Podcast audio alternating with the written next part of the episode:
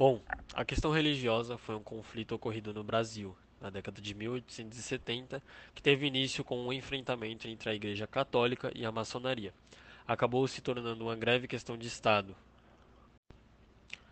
Ao decorrer do tempo, a Igreja e Dom Pedro II consolidaram relações próximas nas esferas políticas e religiosas.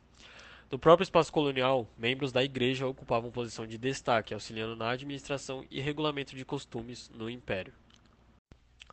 Durante o segundo reinado, o sistema de padroado, o sistema católico brasileiro, instaurou uma grave crise entre Dom Pedro II e os católicos brasileiros. Em 1864, o Papa Pio IX enviou uma carta que determinava, entre várias coisas, que todos os católicos que estivessem envolvidos com práticas da maçonaria também fossem imediatamente excluídos da Igreja. E isso acabou atingindo diretamente o próprio Dom Pedro II, que também fazia parte da maçonaria, que era uma instituição meio que censurada. Assim que o imperador brasileiro recebeu o comunicado, ele formulou um decreto que não reconhecia o valor da ordem que a igreja deu, né, assim para todos.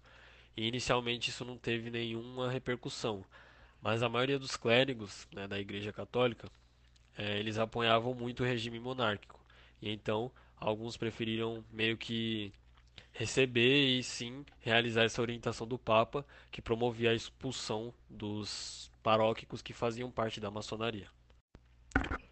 E, portanto, mesmo com todo o poder que a Igreja exercia sobre as esferas políticas e religiosas, o imperador ainda assim reagiu com essa condenação dos membros e, imediatamente, a Igreja passou a atacar o regime imperial de Dom Pedro, dizendo que ele cometia um ato de extremo rigor e autoritarismo. Assim, a Igreja anulou posteriormente é, qualquer influência e base do apoio político ao regime de Dom Pedro II.